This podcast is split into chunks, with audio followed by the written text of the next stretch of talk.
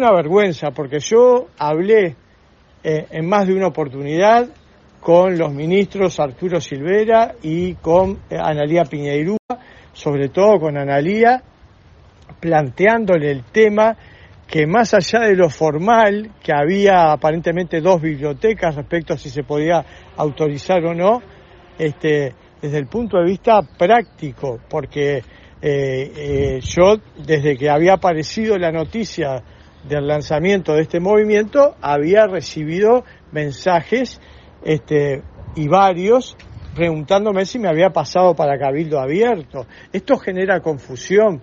¿Te imaginas eh, si genera confusión en personas que están más o menos informadas, lo que puede pasar en, en el grueso de la población? No va, es un entrevero con el mismo nombre, estar este, llevando adelante propuestas distintas en dos partidos distintos.